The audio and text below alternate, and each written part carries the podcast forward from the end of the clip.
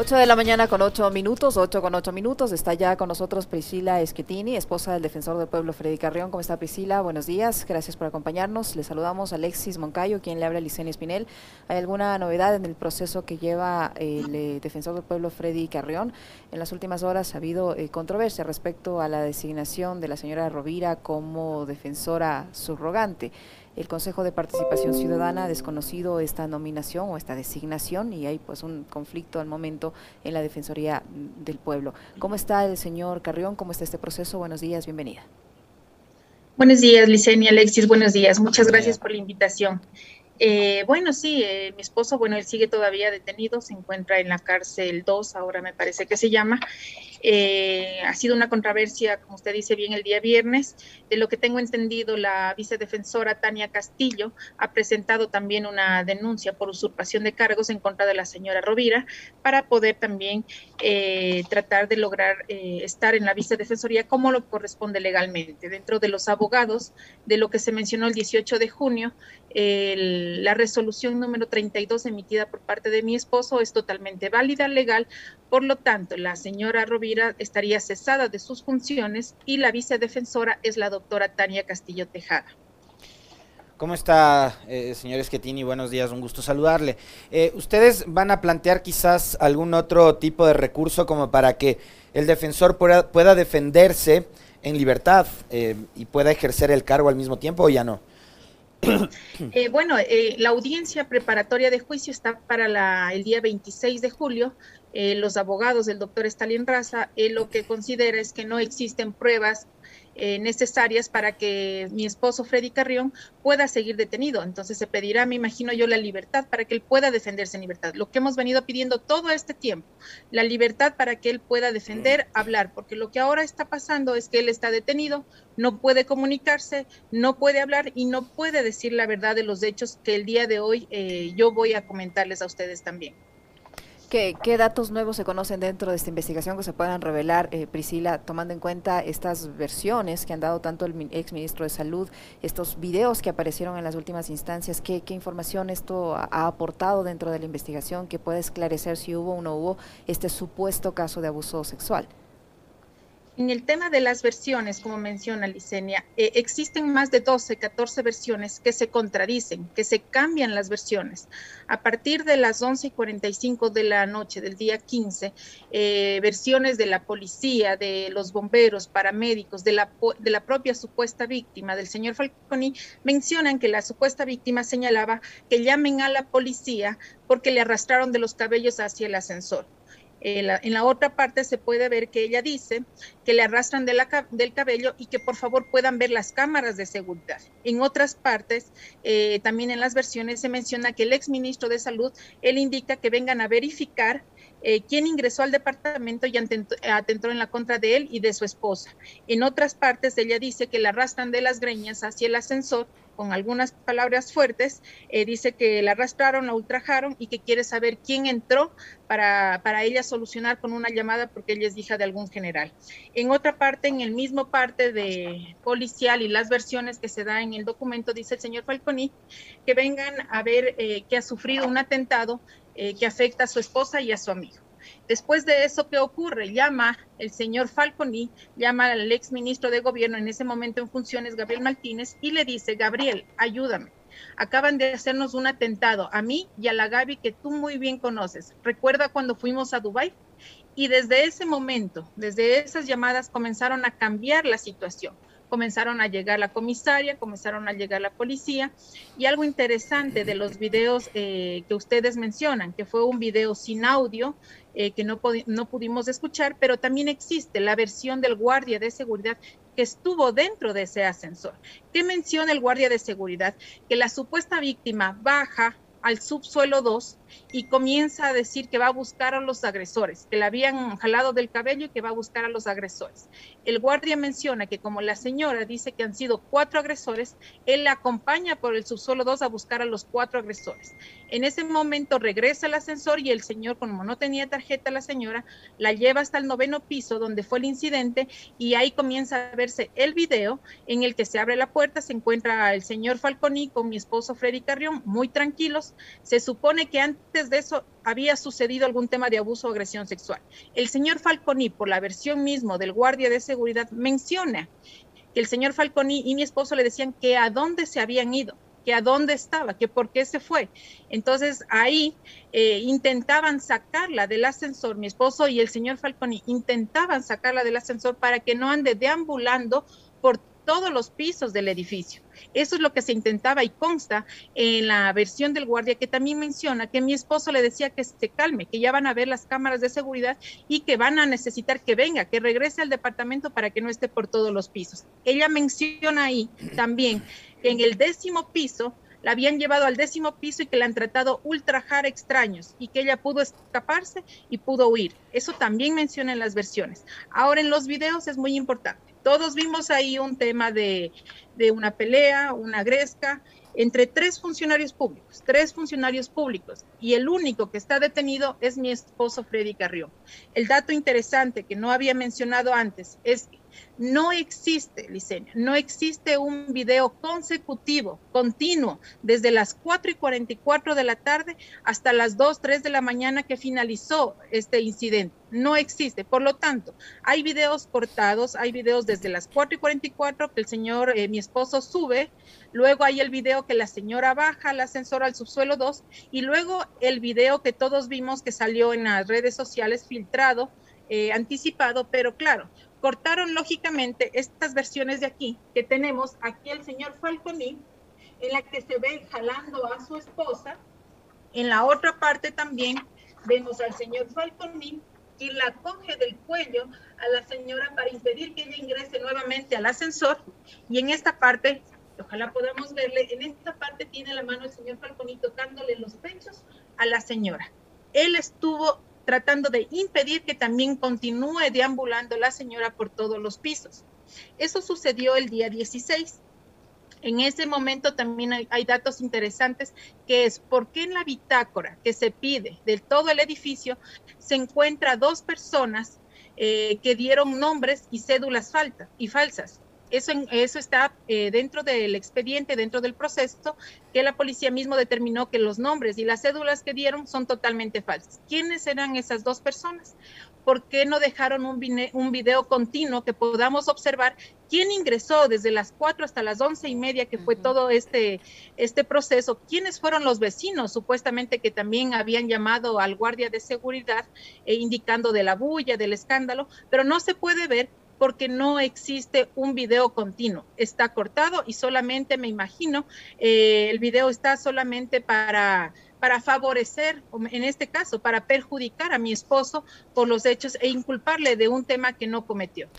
Ingeniera, em, me, causa duda un, episodio, porque uno de los últimos diálogos que mantuvimos acá fue con la legisladora Guamaní, con Yesenia Guamaní, que es, eh, tengo entendido, la interpelante eh, o quien ha presentado la solicitud de juicio político en contra de, del defensor Freddy Carrión.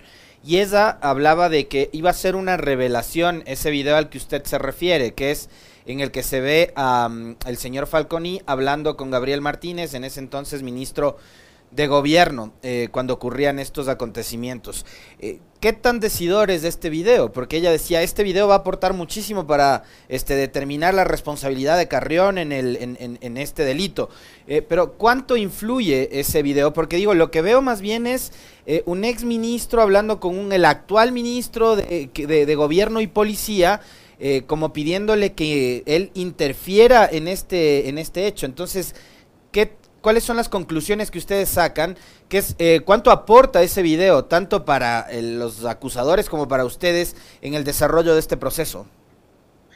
Es bastante interesante que la asambleísta Guamaní haya presentado ese video en el cual para ella también menciona que esto es una emboscada pero ahí eh, tenemos que tener en consideración que esta emboscada más bien es para mi esposo, porque si bien es cierto, ex ministro de Salud, que fue funcionario del expresidente Moreno, hablando con el ministro de Gobierno, que es funcionario del señor Lenín Moreno, y que Freddy, por todas las acusaciones que realizó, por todo el seguimiento, por la presentación del informe de la Comisión de la Verdad de octubre del 2019, con ese informe él lo que hizo es revisar, analizar y presentó una denuncia en contra del expresidente Moreno, la ex ministra de Gobierno Romo y el ex ministro de Defensa y varios generales de la policía eh, también ahí por hechos de lesa humanidad.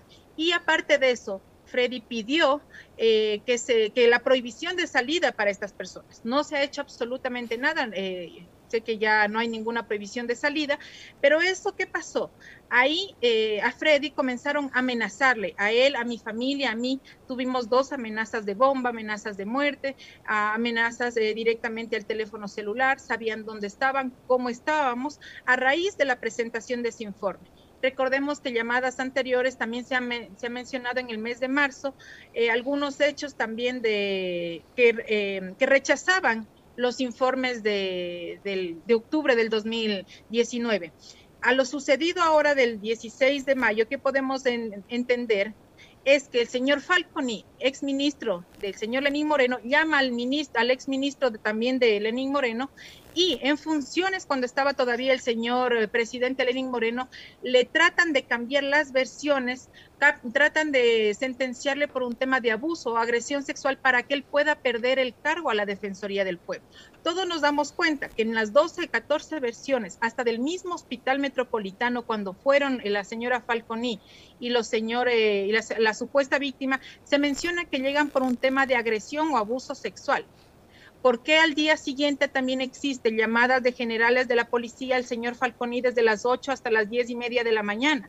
Y después a las 11 y 45 el señor Falconi eh, lo llevan a flagrancia y después de eso comienzan a cambiar las versiones por un tema de abuso sexual. Entonces, con el video de la señora Guamaní, lo que se demuestra es que le tendieron una trampa a mi esposo por los hechos de octubre, claramente. Querían detenerlo porque no pueden perdonarle o es una piedra en el zapato para el gobierno del Nick Moreno. Priscila, usted señala que eh, la señora, la, supuesta víctima de este abuso sexual, deambulaba de piso en piso buscando a los supuestos agresores en la denuncia que pesa sobre su esposo, ella le acusa a él directamente si se supone que está buscando a unos agresores. A cuatro, además. A cuatro. ¿Cómo es que entonces resulta que el único indicado, el único señalado en este caso es el señor Carrión? No existe, Licenia. Lo interesante es que no existe la preocupación, no existe una denuncia por parte eh, de la supuesta víctima, ni tampoco presentó la acusación particular. Por lo tanto, el proceso de mi esposo es totalmente de oficio por parte de la Fiscalía. No hay acusación particular, no existió una denuncia por parte de la víctima. Esto es simplemente de oficio por la Fiscalía General. Entonces, con eso damos a entender que esto fue una trampa, que fue un montaje que se le hizo a mi esposo para inculparlo de un abuso o una agresión sexual que nunca existió, que las pruebas demuestran que no existe ningún tema de abuso sexual. Y ahí hago un comparativo también, Licenia, a ustedes, Alexis.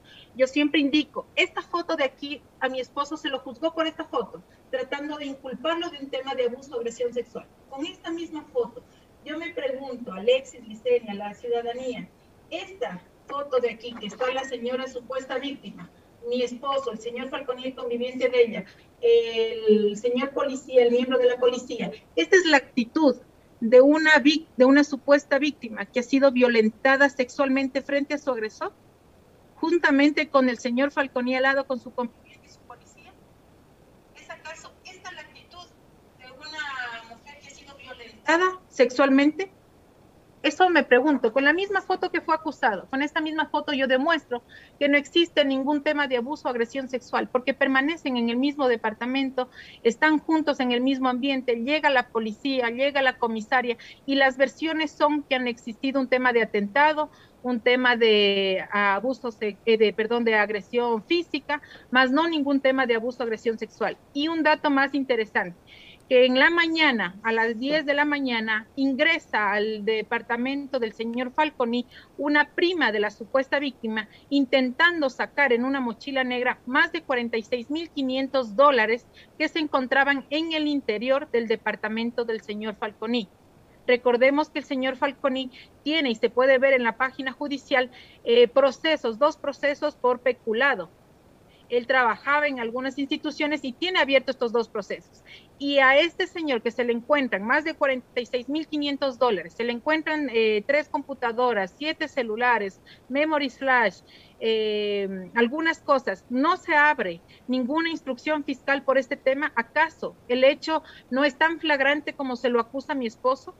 Aparte aclarar que mi esposo hasta las 2 y 20, que recién se le leyeron los derechos, él no estuvo con resguardo policial, no estuvo detenido. Apenas a las 2 y 20 se le leen los derechos por el tema de la violación del toque de queda. Pero si nos vamos a juzgar por este tema, son tres funcionarios públicos que estuvieron eh, involucrados en la violación del toque de queda. Los tres ¿Quiénes son los tres? Estamos hablando del señor Carrión, el señor Falconi, que en ese entonces ya no era ministro.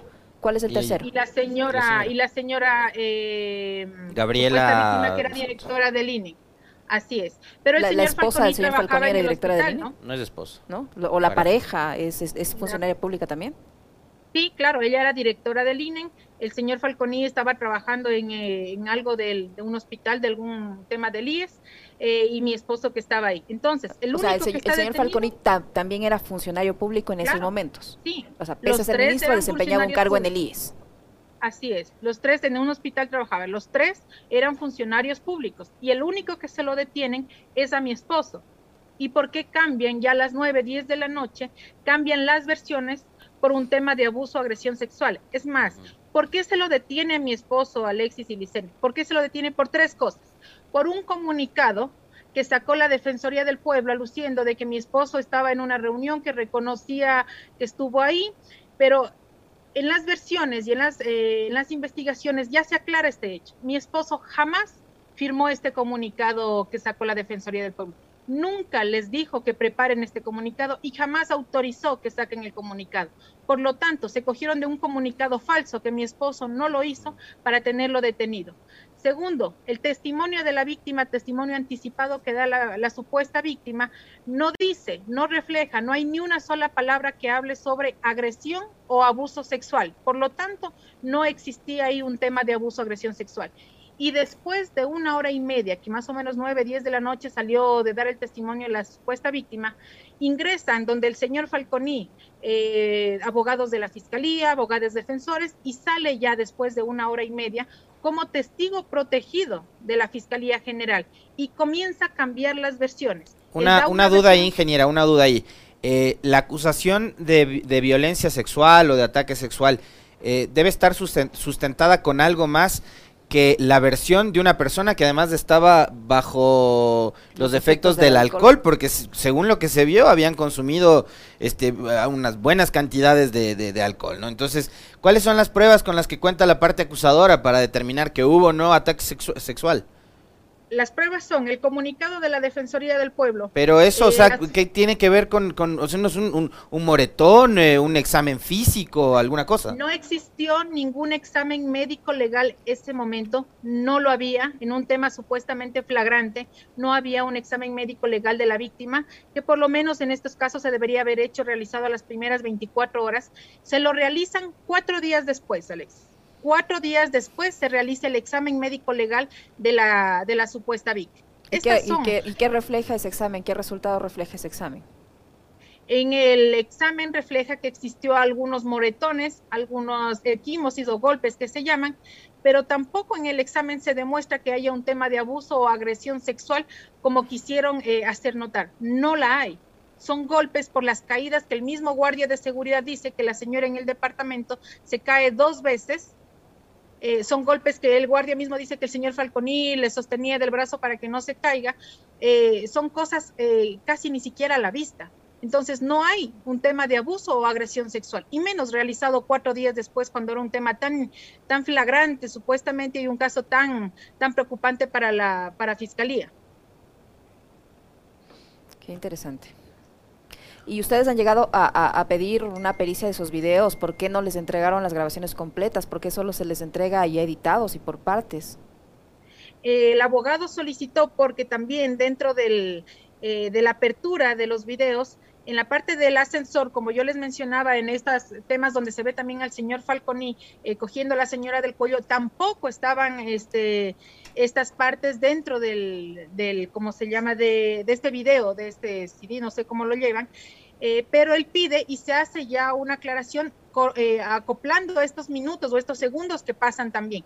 Pero, como digo, no existe, no hay el video desde las 4.44 de la tarde, consecutivo o continuo, hasta las 12, hasta las 2, 3 de la mañana que terminó lo sucedido. No se puede saber quién ingresó, qué sucedió en el transcurso de las horas, quiénes son estas dos personas con cédulas falsas, eh, cuáles son los vecinos y tal vez subieron o bajaron. Es más, nos rechazan pruebas, nos rechazan pruebas de pedir las versiones a los vecinos, nos negaron, han rechazado algunas pericias del tema del abogado que ha solicitado. Entonces, ¿qué podemos pensar con esto? Y, tanto el doctor eh, Carrión como Falconi eh, digamos, han dado su versión con respecto de, o sea, ¿cuáles son las otras personas de las que habla la señora Peña Herrera? ¿Estuvieron ahí? ¿Ellos saben si estuvieron, no estuvieron, les vieron? Eh, las versiones que ellos mismos da constan y el señor Falconi también menciona que existieron terceras personas, que él sufrió un atentado a su domicilio, que alguien llegaron a agredir a su esposa, a él físicamente, a su amigo. Eso es lo que se habla y esas son como 14 versiones eh, que durante 12 horas durante 12 horas después de los hechos se mantienen y que después de las 12, 14 horas de los hechos se cambian para beneficio de las otras partes y para inculpar a que mi esposo esté detenido injustamente por un delito de abuso o agresión sexual que nunca cometió, que no ha cometido y que eso se va a demostrar en, esta, en este tiempo porque las pruebas, las pruebas eh, dan a entender que nunca existió ningún tema de abuso o agresión sexual y creemos que esto es una trampa, creemos que esto es eh, un tema político, una persecución política por los hechos de octubre del 2019, porque ustedes han visto que en medios de comunicación, en redes sociales, ese mismo día que filtran los videos justamente a varios eh, entrevistadores o a varios periodistas eh, para las primicias que se saca, fueron dados por personas que no sabemos si fueron mismo del Ministerio de Gobierno, fueron otras personas quienes brindaron un video de un edificio que supuestamente tienen que pedir autorización para tener. ¿Quién grabó los videos? ¿Por qué eh, los pasaron en las primeras horas de la mañana? ¿Y por qué ya juzgaron? Eh, criminalizaron a mi esposo, actores políticos, redes sociales, entonces creemos que ellos ya son los jueces. Aquí debe prevalecer y lo que yo siempre he pedido es que se respete la presunción de inocencia y el debido proceso que a mi esposo ahora se le está violentando. ¿Qué explicación le han dado, Priscila, eh, los, los, custodios de estos videos o quienes se encargan de hacer estas grabaciones de seguridad al interior de este edificio respecto a que no hay eh, el video completo? Deliberadamente han cortado esa, esa, esa, secuencia de esas horas en las que ustedes dicen que no hay video. ¿Qué, qué explicación les dieron? Eh, bueno, no existe, cuando abrieron la pericia no existía ya el video continuo, entonces lógicamente nosotros ya damos de entender de que el video estuvo manipulado o cortado eh, a gusto de otras personas para tratar de inculpar en un tema de abuso que nunca cometió, que claro, que en los videos tampoco se ve un tema de abuso o agresión sexual, ¿no? Pero lo cortaron a gusto de, ellos, de lo, querían, de lo que querían ellos hacer con mi esposo. Ya estaba yo creo que predeterminado toda esta situación. Priscila, ¿qué, ¿qué dice su esposo, qué dice el defensor del pueblo respecto a estos intentos de juicio político que se van a desarrollar en la Asamblea Nacional? Eh, bueno, eh, los juicios políticos que se han visto dice un tema de uso de, vehículos eh, institucionales, pero ahí también hay que recordar que mi esposo era testigo protegido justamente por los hechos de octubre, con el que constaba 24 horas con el vehículo y seguridad los siete días de la semana, 24 horas, por lo que en hechos oficiales privados tenían que acompañarle por temas de seguridad. Por lo tanto, no estaría incurriendo en ningún tema de su calidad como defensor del pueblo en el que pueda caer un tema de, eh, de, juicio político. Lo que sí veo y lo que sí puedo palpar ahora es que más bien el tenerlo detenido, lo que se ha dado ahora es que quieran quitar, como decir, eh, tomarse la Defensoría del Pueblo tomarse la Defensoría del Pueblo, él tener, al tenerlo él detenido y pasar algunos más de tres meses, él podría tener un abandono de cargo. Con eso sí podrían realizar un juicio político. Entonces lo que yo creo es que ellos quieren que Freddy eh, esté detenido en la prisión y puedan ah, ocasionar un abandono de cargo y ahí sí aplicar el juicio político. Mientras tanto, no cabería ningún juicio político y mi esposo actualmente sigue en funciones, no tiene una sentencia ejecutoriada, sigue siendo el defensor del pueblo. Ahora vemos que quieren tomarse la defensoría y hacer también caer el informe de la Comisión de la Verdad de los hechos de octubre. Eso es lo que estamos viendo, porque ahora también eh, se ha dado cuenta que la misma Defensoría del Pueblo no se ha realizado absolutamente nada sobre estos hechos de octubre. Muy bien, muchísimas gracias Priscila por su tiempo, por la información que nos ha proporcionado y estaremos eh, pendientes de cómo avanza este proceso. Priscila Eschetini, esposa del defensor del pueblo que ha estado con nosotros, el defensor del pueblo Freddy Carreón. Muy amable, ingeniera.